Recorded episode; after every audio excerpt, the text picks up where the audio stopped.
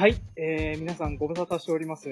えー、バカ農業のジョンっていう風な名前で、今まであの、バカ農業というラジオをやっていたんですけれども、まあ、最近ちょっとあの、えー、主要メンバーと集まることがなかなかできなくなりまして、それであの、ちょっと今回、えー、一人だったらどこまでできるかなっていう風なことを考えまして、えー、今回ちょっとこういった形でパイロット版という風なのをやってみようと思います。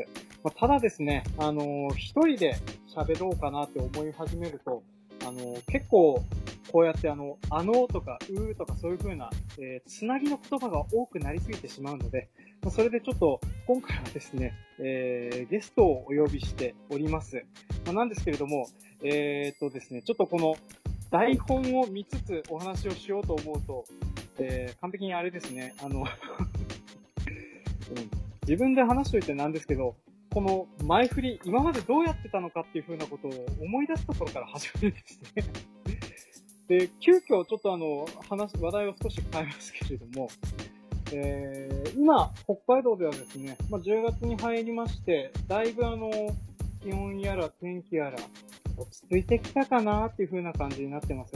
まあ、なんですけれども、あの、この間、台風が2つ目のやつ通り過ぎて、で、まだ、あの、下の方で台風が渦巻いてるよなんて話も聞こえてきます。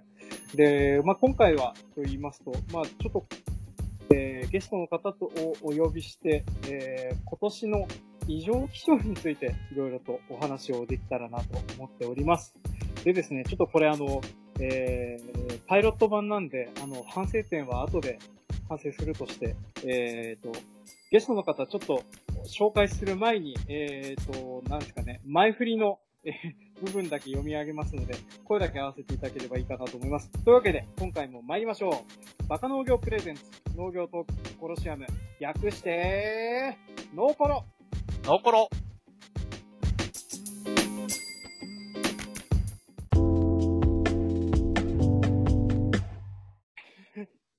はい、この番組は、全国各地の農業に関わりある皆様と、北海道江別市の農業者で、現在は音楽性の違いで九州のカリスマ農業ラジオ、かっこ笑い、バカ農業のメインパーソナリティ、ジョンが、農業に関係あるんだかないんだかわからないお話を面白おかしく話していく農業討論番組です。えー、今回のゲストは、北海道共和町在住、園芸畑作農家で、えー、心は少年、えー、永遠の16歳のガオクマさんです。よろしくお願いします。こんにちは、えー、はい、こんにちは。よろしくお願いします。よろしくお願いします。はい。あのー、すいません。あの、冒頭からたどたどしい感じ満点で、あれなんですけれども、まあ、今回ちょっとパイロット版という風な形でですね、はい。えー、以前、バカ農業でもお呼びしたことのある、はい。えー、ガオコマさんにちょっといらしてもらっています。はい。で、えーと、今回から初めて聞くよっていう風な方もたくさんいらっしゃると思いますので、えーと、ガオクマさんの自己紹介を簡単にしていただきたいんですけれども、えー、よろしくお願いします。はい。えー、皆さん、えー、お久しぶりです。はじめまして。えー、永遠の16歳ってことになってますが、実は永遠の17歳の、はい、ガオクマでございます。はい。えー、はい、あ、まだよろしいですか？はい、どうぞどうぞ。えーと、先ほど紹介していただいたように、えー、作ってるものは、えー、一応メインはトウキビです。トウキビと、じゃがいもと、大豆とお米を作っております。はい。はい。えー、面積30ヘクタールぐらいの北海道の平均的な農家だと思います。はい。はいまあ、あの、いろいろとあの、尖ったところもある農家さんだと思うんですけれども。ええーはい、そうでしょうか？まあ、あの、ちょっと営農に関しては僕、特に口を挟めることは特にないんですけれども、はい。まあ、特徴的には尖ったところがあるので、あの、それはあの、後々の方でお話しできればなと思っております。で、えー、今回のテーマなんですけれども、えー、異常気象というふうなことに関して、はい、えー、今年ちょっと最初の方から振り返っていきたいと思います。はい。で、ガオクマさん、あの、今年最初にこれ異常だなって思ったやつって、いつぐらいの、どんなやつでしたか？もう、連休明けにぐらいには、あの、ゴールデンウィーク明けにはうすうす気づいてましたね。あー、なるほど。あのー、やたら雨のスパンが雨天のスパンが長くて、晴天が短かったんですよ。そうですね。あの、うん、5月は本当にあの、えっ、ー、と、雨降るか、あと、うん、晴れてても日照が全くないですよね。寒かったんですよ。ね、本当に寒かったんですよね。うん、連休までは比較的晴天が続いたんですよね。雪解けも早かったし。そうですね。なんかあの、うん、うちあの、ニンニクを作ってた、するんですけれども、うんまあ、4月中とかあの、作業がちまちま回るようになって、うんだいぶうまいことやれてるなって思ってたんですけど、うん。5月に入ってから、あの、うん雨で畑入れないもあるし、うんあとはあの、トウモロコシが結構、えー影響を受けてたりしてたんですよね。うん。あの、今年僕、えーまあ僕もあの、トウモロコシを作ってるんですけれども、うんあの、今年初めてトウモロコシの発芽しなくて、ああ、あの、今年は特に悪かったです。悪かったですね。あの、た種自体もあまりいいものが回ってこなかったっていうのがあって、はい。あの、平均、ど、どの種苗会社の品種も発芽は良くなかったですね。ああ、やっぱその、持ってくるところの種も影響はしてたとはい、あの、ぼ、ぼ、ぼ、某社だけのやつはすごい良かったんですけど、あ、そうなんですか。うん。某某社の某品種だけはすごい良かったんですけど、他はもう軒並みひどくて、はい。えー、とある品種は発芽率は半分以下っていうのもありましたね、半私は。分以下。うん。はい。はい。もう、えーもう金返せ状態でしたけどね。そうですね。うん。トウモロコシ、えー、ざっと一旦にあの、まあ、さ、え、どのぐらいだろう。えーっと、6000とか7000とか。え1000ぐらいー、で大体計算しますね。ああ、そのぐらいですか。はい。うん。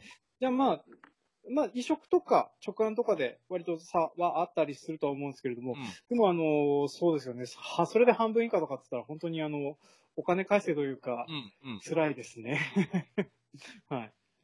で、えーそれで、まああの、まあ、えっ、と、まあ、日照が少なかったのもあって、特にあの、えートンネル栽培とか、うんえーしてるところとかだと、あの、まあ、は、発種した後の発芽が軒並み悪うん。かったり、あとは生育が遅れたりとうんか、えーしてましたねうん。で、その後、まあ、僕があの、トウモロコシ巻き直すきっかけになったっていうのが、えーっと、5月中ぐらいでしたっけ、うんあの、すごい長い干ばつありましたよね。うん。ありました。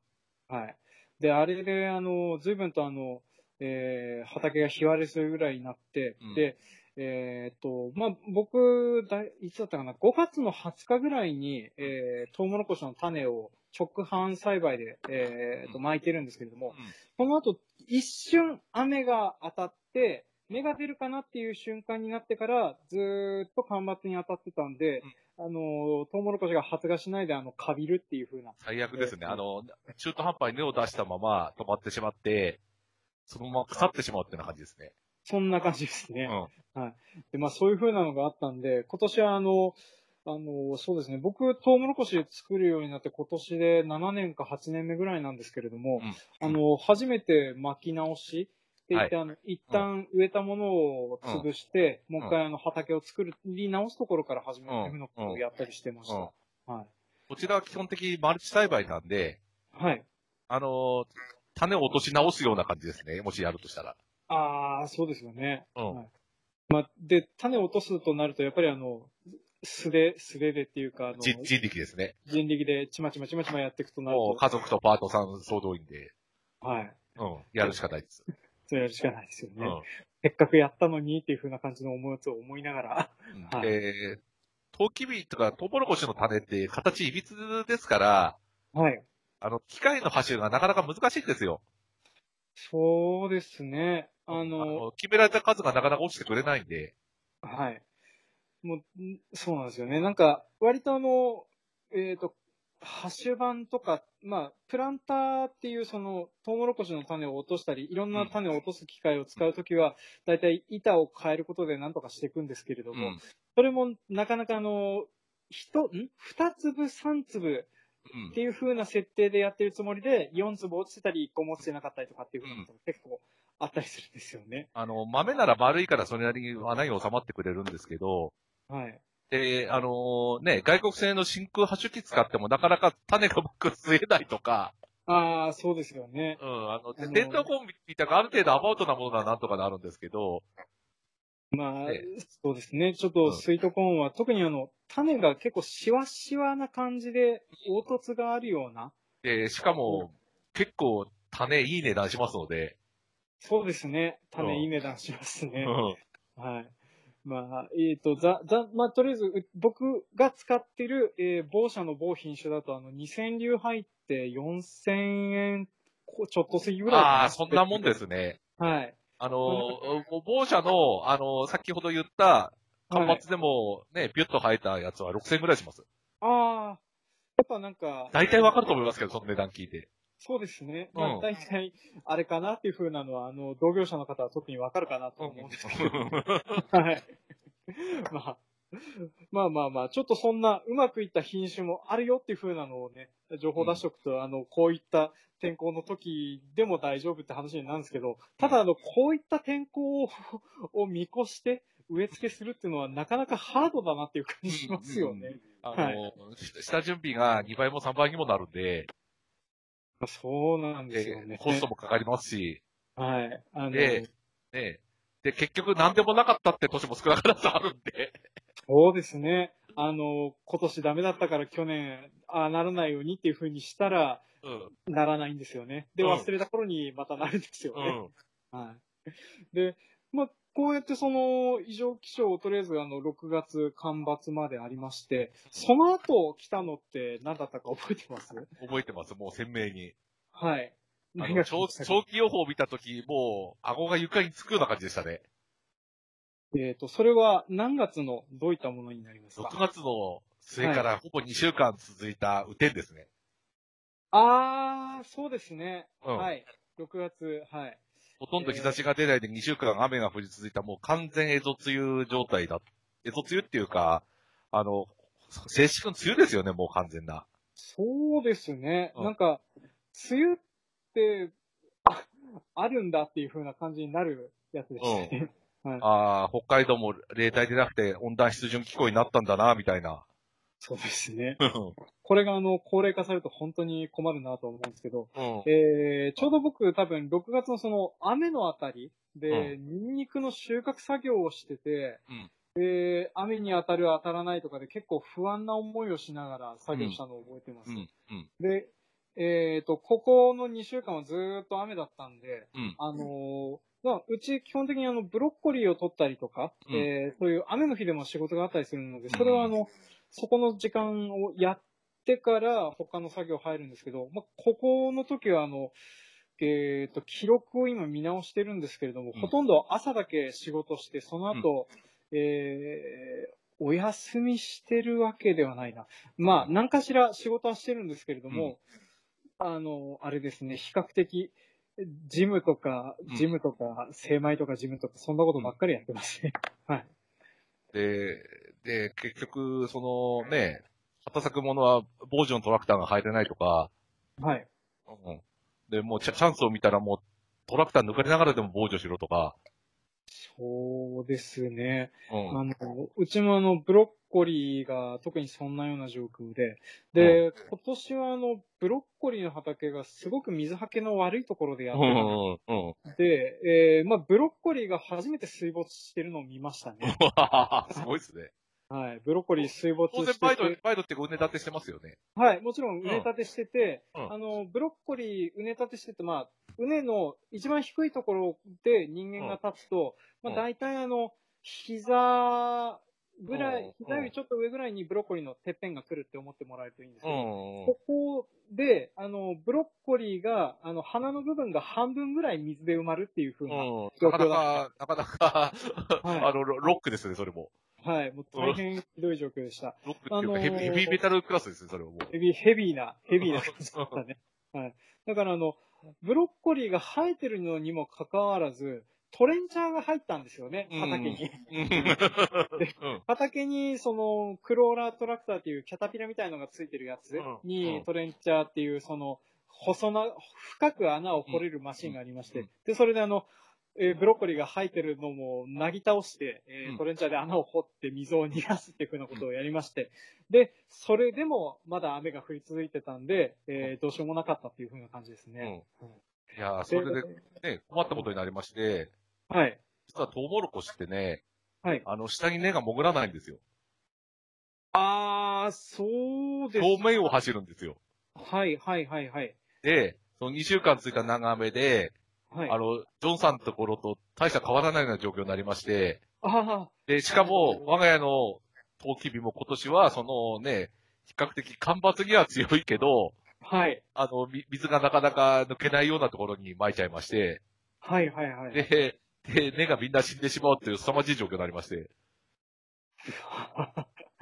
結構切ないものがありますうんね。で、そ、そういう状況になってしまうとなかなか回復しないんですよ。そうですね。なんか、中途半端に生えてると、なんかあの、助かるかもって思って、うんなんか、ついつい手出しちゃうんですよね。結局その根域でできる仕事しかしないんで、ああ、まあそうですね。あはい。ね、だから、さトウモロコシの木は大きくなるんですけど、はい。1個しかならないとか。ああ、栄養が吸えなかったりとか、うん、するおかげで、その、まあ、実、実のなりようみたいなのが決まっちゃうみたいなのが、うん、ですね。ですよね。ありますよね。うん。なんかあの、一説によると、あの、例えば根の大きさと、まあ、うん作物の全体の大きさも同じだったりするし、うまあ、あとは、えっ、と、まあ、本当に作物体の大きさによって、その、取れる取れないというのは結構違ってきますかうん。ら、それは影響を受けるような感じになりますね。いや、あの、十勝の有名な農家さんが、はい。一回スイートコーンの根を全部掘り出して洗ってみたそうなんですよ。洗うってどういうことですか？あ、の、こ少しずつ毛根を傷つけないように、はい。ななぜ土質のいいとこなんで、そこは？ああ、じゃあ、あ少しずつね、移植を、移植ベラみたいなものを少しずつ避けてって、全部根出して、水洗いして、で、測ってみたら2名だったそうです。そのぐらいあるんですか？うん。ああ、そうですね。あの、畑に有機物入れるにしても、本当にいい作物ですね。うん入れてるんだったらうんはい。で、まあ、そういう風な感じで生えるやつだったら、まあ、それはあの、水没してるところが多かったら、それは影響もできるだろうし、うん腐りやすくなるだろうし、うんっていう風な感じになって、うんで、雨でひどい目にあったっていう風な感じになりますね。はい。で、でその後に来たじゃないですか、ドーンと。あーと、そうですね。えっと、これはあの、話的には9月まで飛びます？うんいや、とりあえず7月中のね、ああ、7月中の。はいやたら、やたら好転がドーンと来ましたよね。ああ、はい。そうですね。やたら好転来て、はい。その湿気った土が固まってしまって、さらに根が伸びないという。そうですね。とっても土が硬かったですね。うんはい。で、その固まったのがさらに8月は一月雨降って、はい。うん。で、なんか、で、9月は晴れて、なんか最終的にすごいことになりまして、そうですね。うん。あの、うち、えっ、と、水筒の田んぼ中干しすることないんですけれども、うん。うーんと、まあ、うん、びっくりするぐらい中干ししてんのかなっていう風な気分になるような、うん まあ、場所もあったりはしてたりはしてたんですよね。水が抜けすぎてとか、水が溜まらなくてとかっていうのもあって。で、そうですね。このなんか、テンション、なんか、あの、天気の、の、乱高下うんみたいなやつで、あの、そう。まあ、僕的には、何ですかね、あの、ずっと忙しかった感じしてたんですよね。この天気の乱、あの、ずーっと晴れてるのとずーっと雨なのとっていうふうな感じで。で、まあ、あの、農家の仕事的に、あの、なんていうんですかね。やっぱりあの、晴れてる日は際限なく仕事できちゃうっていうふうなのもあるんですけども、うんまあ、雨の日で止まってる部分を晴れ,、の日に挽回しようと思うと、それは働かないといけないよねっていうふううな状況に。ん。うん。雨の日も休めるかって言われると休めないんですよね。うんっていう風なのがあって、なんか、ずっと働き続けててた覚えがありますね。今年特に、あの、芋掘り機のエンジン乗せ替えたんですよ。はい。あ、7月中雨降った時ずっとそれやってました。あ、その、整備、の世界の整備みたいなやつ。うん、あの、うんはい。エンエンジン丸ごと乗せ替えるの、エンジン乗せ替える自体は、まあ、まあ、簡単とは言いませんが、素人でもできるレベルなんですけど、はい。うん、その、そこま、そこまでに至る、至るっていうか、そこまでに、その周りの部品類を外すのがお仕事で、まあ、そうですよね。V ベルトやら何やらいろんなものに覆われてますからね。うん。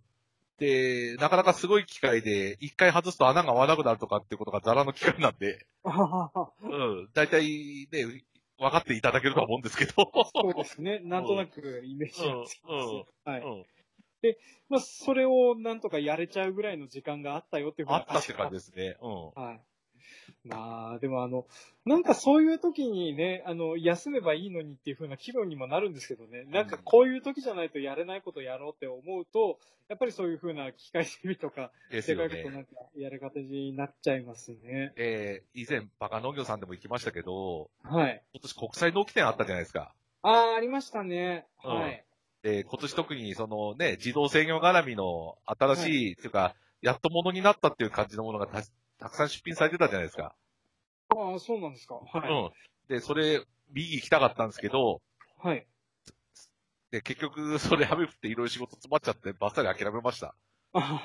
なんかあの、一度手つけちゃったらもう完了させないといけないって気分になっちゃって、いけなくなっちゃったんですうよ。ん、うん。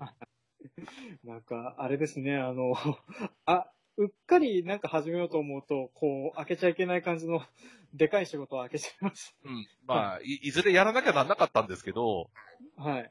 さすがに、エンジンクレーンで釣ったまま、ね、おぶひろ遊びに行けなかったんで、はい。まあ、なんかあったらっていうふうなこともね、うん考えちゃうと、あれですよね。うんはい。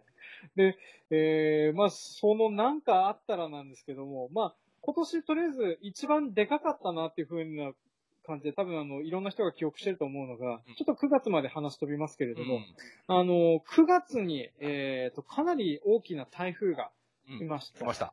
えー、被害どうでしたか？この台風。うーんとね、と、とりあえずその時点ではもうトウキビなくなってたんで、はい。倒れて困るものはほとんどなかったんですけど、はい。まあ、あと大豆ありましたけど、大豆倒れたって高橋入れてるんで、ああ、まあまあ、あの、背もともと低いですしね。うんうん。あ多少斜めでも枯れるんで、あれ。まあ、そうですね。そんな、すごく派手に転んでるのも見たことはないですね。うん、あはいの、ね、そこまで寝ちゃったら折れちゃうんで、大豆の場合。まあ、そうですね。うん。いや、まあ、農作物は直接被害なかったんですけど、はい。あのーと、とりあえず物置のハウスが一棟半分潰れたのと、はい。うん。あと、な、なんですか、あれ、あの、据え置き型っていうか、あの、た、ただ置くだけの物置あるじゃないですか、軽いやつ。はい、はい。あの、ホームセンターで売ってるやつ。プレハブっていうかうん、うん、はいプレハブみたいな。うん。はいはい。ああれが倒れたぐらいですね。ああ、なるほど。はい。うん。まあ、やっぱりあの、建物に被害に関しては、あの、僕も聞いた感じは、どの農家さんもよくありますね。うん。で、まあ、特にあの、今年の台風被害大きかったのが、あの、ビニールハウス持ってるところ。うん。例えばトマト農家さんとかは、本当にあの、天張りっていうビニール、ビニールハウスの上に貼ってあるビニールがうん派手に剥がれて全部使えなくなった。はい。はい。なりました。はい。今日はちょもスイカとメロンでビニールハウス非常に多いんで、はい。で、風向きによって、よっては相当被害出たらしいです。ああ、そうですね。はい。いや、あれは結構、でかく被害が出るものだな。でうんあのーはい。最近、昔見たく塩化ビニールじゃなくて、ポリエステルっていうか、プラスチックのフィルム使うじゃないですか。ああ、そうですね。あれすごい丈夫ですから、はい。で、ビニールが破れないで、はい。あの、ハウスの骨ごと潰れてしまうっていう状況が出てくるようになりまして、ああ、なるほど。昔ならビニール吹っ飛んでっちゃって骨は生き残るみたいな感じだったんですけど、うんうんうんうん。まあそうですね。ちょっとあの、うん、骨まで持ってかれると困るんですけど、でも、そうなんですね。丈夫にしたおかげで、そういうふうな悪いことも出てきたっていうふうなで、ね、ねありますよね。はい。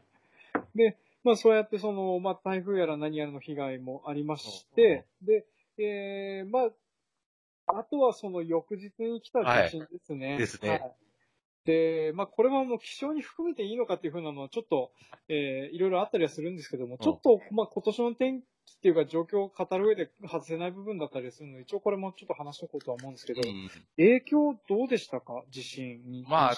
停電の関係以外は特になかったんですけど、はい。じ実はそれに関してお話っていうか、ね、ちょっとエピソードがありまして、はいはいはい。えー、実はあの、厚間の崩れたところありますよね。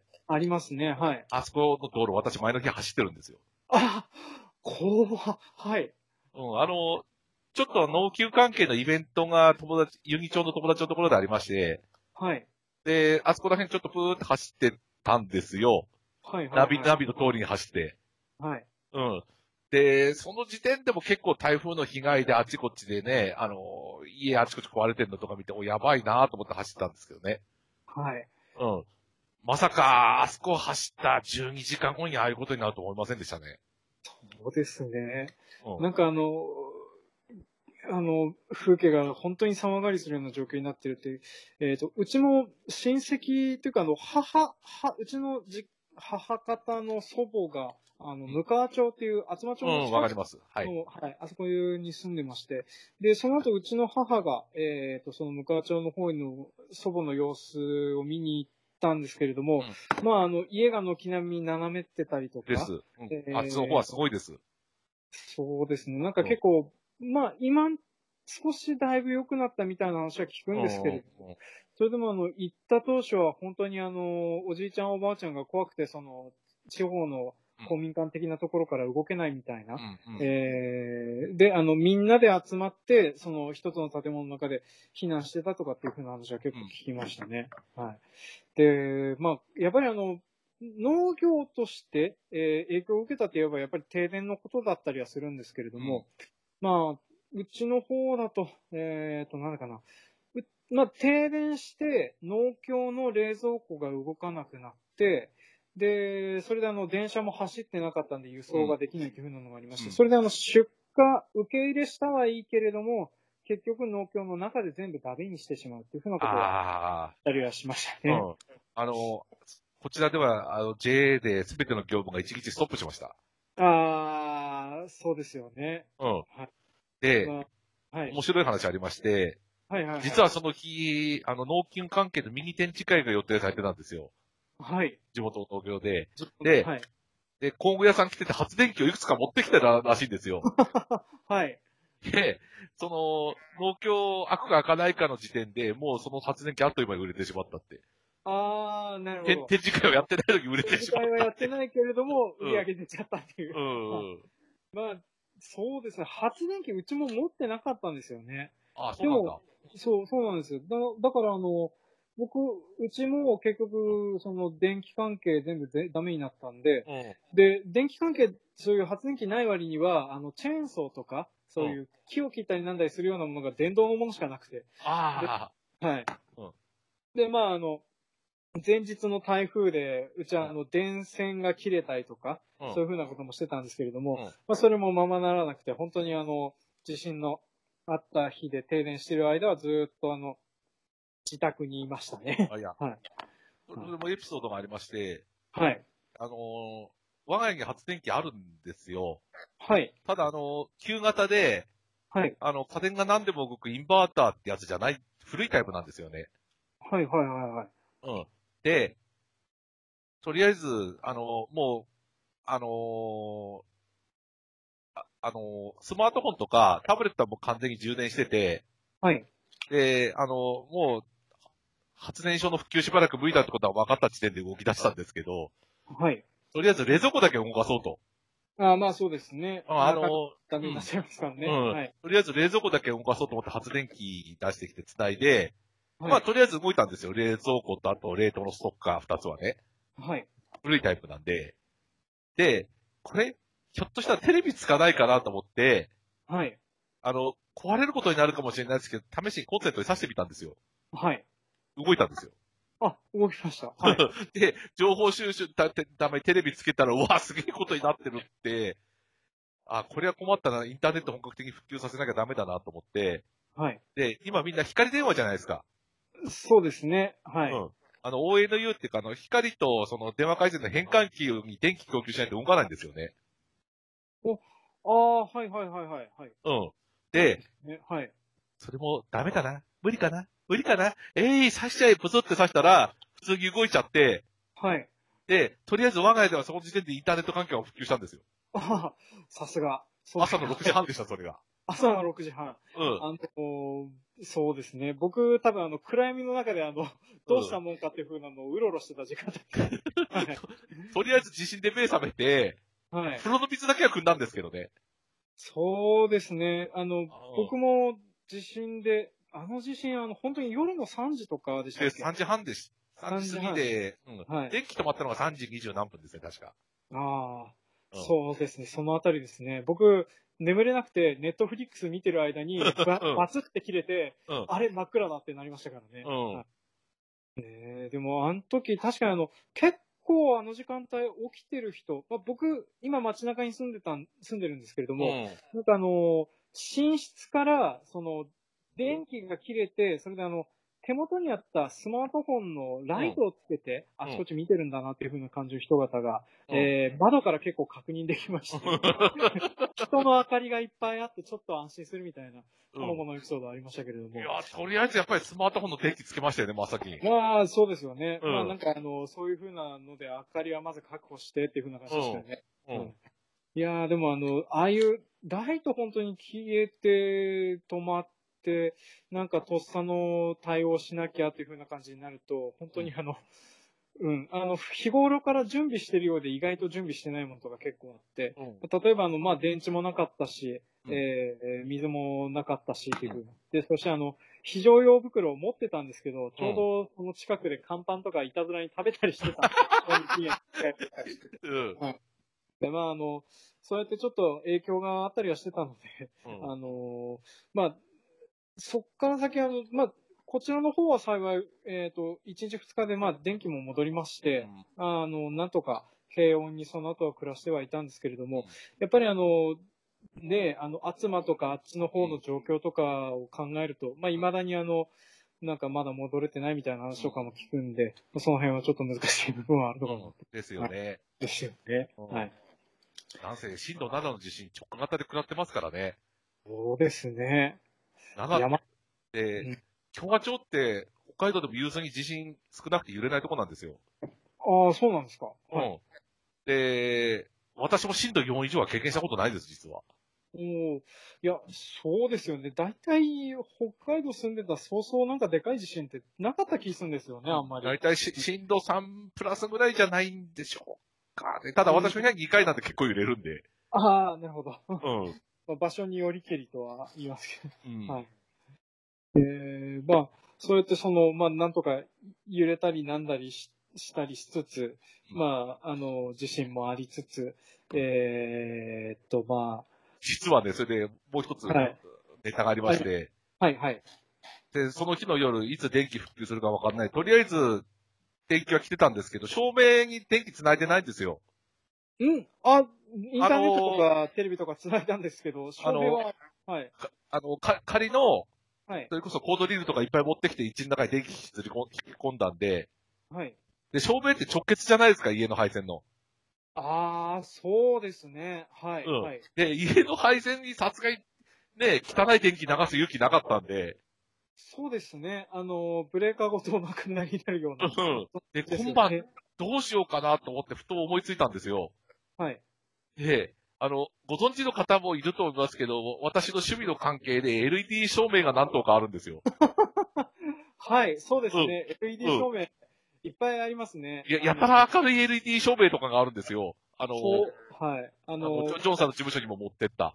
はい、持ってきていただいて、うんあの、ペンダさんの肌がより白く輝く。うん、うん、うん。あれを炊くという暴挙に出まして、はい、なんか親がすごい不審な顔で見てるんですよね。そうですね。うん、あの、細、細かいことは聞くなって一言言って、炊いてましたけど。まあ、何のために持ってるライトなのかわかんないライトですからね。うん、いや、たまに写真撮るの必要なんだよってね、お嘘ついてましたけどね。まあ、あの、異様に強い明かりのやつですけど、はい。で、まあそういう風な感じで、あの、我々なんとか地震も乗り越えて、で、えっ、と、9月のイベントとしては、まあこの辺で終わってないですねうん。で、この後でもう一回台風が来るんですけど、来ましたね。はい。この台風は、あの、意外とそうでもなかったですよね。うん。僕はおああの、ね、南の方にずれてくれたんで。そうですね。なんか夜中、ちょっと、あの、ムワっとするなとかっていう感じが、ちょ多っとした少雨風が強かったぐらいで済みましたね、こちらでは。そうですか。まあ、こちらの方も同じような感じで済みましたね。はい。で、まあ、またあの、台風が、の目があるよみたいな話をちょっとこの時期にされてたんですけれども、うんまあ、それも先週ぐらいに通り過ぎたような形になってたのかな？まあ、ちょっとその辺よくわかっ忘れてますけれども。まあ、あの10月の末に発生したこともありますので、はい。ままあ、あ、あの、なんか、雲の種みたいのが今年少ないそうなんですよ。ああ、そうなんですか。だから発生する確率はないわけじゃないけど、おそらくかなり低いだろうって話は、はい。あのテ、テレビの某某天気予報番組で言ってましたね。おーまあ、あの、当たることを信じあの、ます。それだけはもう当たってほしいなっていう。はい。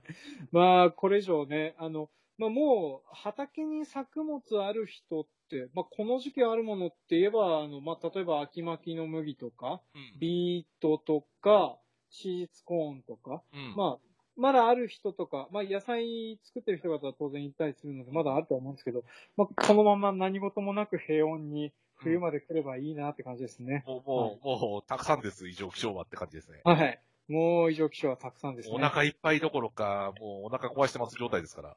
はい。あの、まあ、なんで、ちょっとこれ以上はっていうふうにも思いますね。うんでもなんかこの異常気象ってもう、かれこれ5年ぐらい言われてるような気するんですけど、でもまあ今年はより記憶に残る異常気象だっき極めつけでしたね、今年は。た。はい。うんあの、なんか、ボジョレ・ヌーボーみたいに、あの、今年は今までと違って良くない異常気象でしたね、みたいな、あの、うん平穏な異常気象の年がまた近々来ることを祈って、うんとりあえず、波のね、異常気象がもう平穏な年になってきてるような状況なんで、そうですね。うんで、平穏なと異常気象の年に対する対策が今年追いつかなかったっていう、そうですね。なんか、言葉遊びみたくなってますけど。はい。なんか、異常気象とはっていう風な形になってますからね。あの、うんなんかまあ、大体天気予報とかって5年平均みたいなの取るんですけど、その5年が全部異常だったらどうするんだっていう、平均とは何だっていう話になってきますからね。だから、7月なんか、あの、長雨の後に干ばつでしたけど、はい。平均というかアベレージでやると平年並みだそうです。ああ、鳴らすと平均なんですねう。ん。あだから統計上は普通としてしたねってことになるらしいです。あ、ああ、まあちょ、ちょっとプチッときましたけどね、それ聞いたときは。そうですね。うんあの、まあ、と統計上なんで仕方ないと思うんですけど、うんまあ振り回される身にもなってみろって話ですから、ね。ですよね。はい。まあね、あの、文句は天気に言ったところでしょうがないので。うん。まあ、えっ、と、来年こそ平穏な異常気象の年でありますようにという,、はいう形で、とりあえず、今回は締めたいと思います。はい。はい。では、エンディングの方入ります。はい、ありがとうございました。はい。はい、ありがとうございます。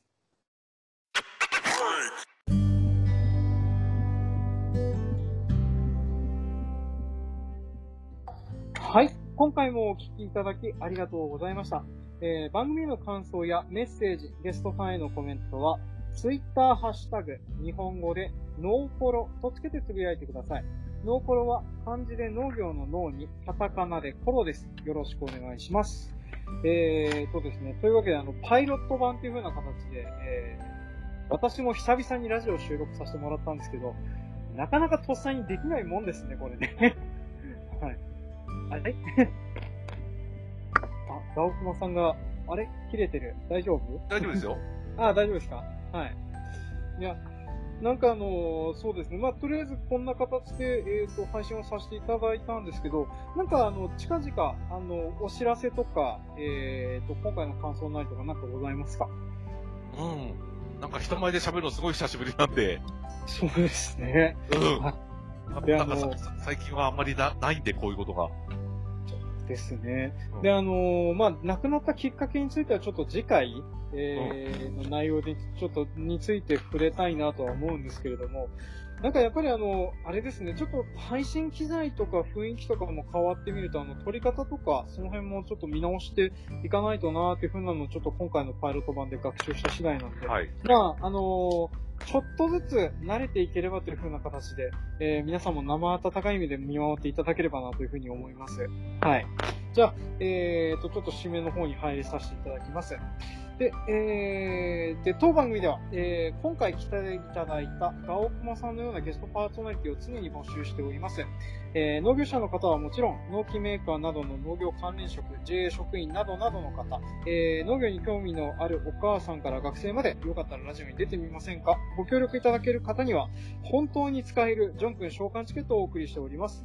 えー口が立つ方も立たない方もそれなりにやれるかと思いますので、ぜひぜひご気軽に、えーご連絡ください。で、詳しくは、あのーこの番組のツイッターアカウントがですね、一応すでにできております。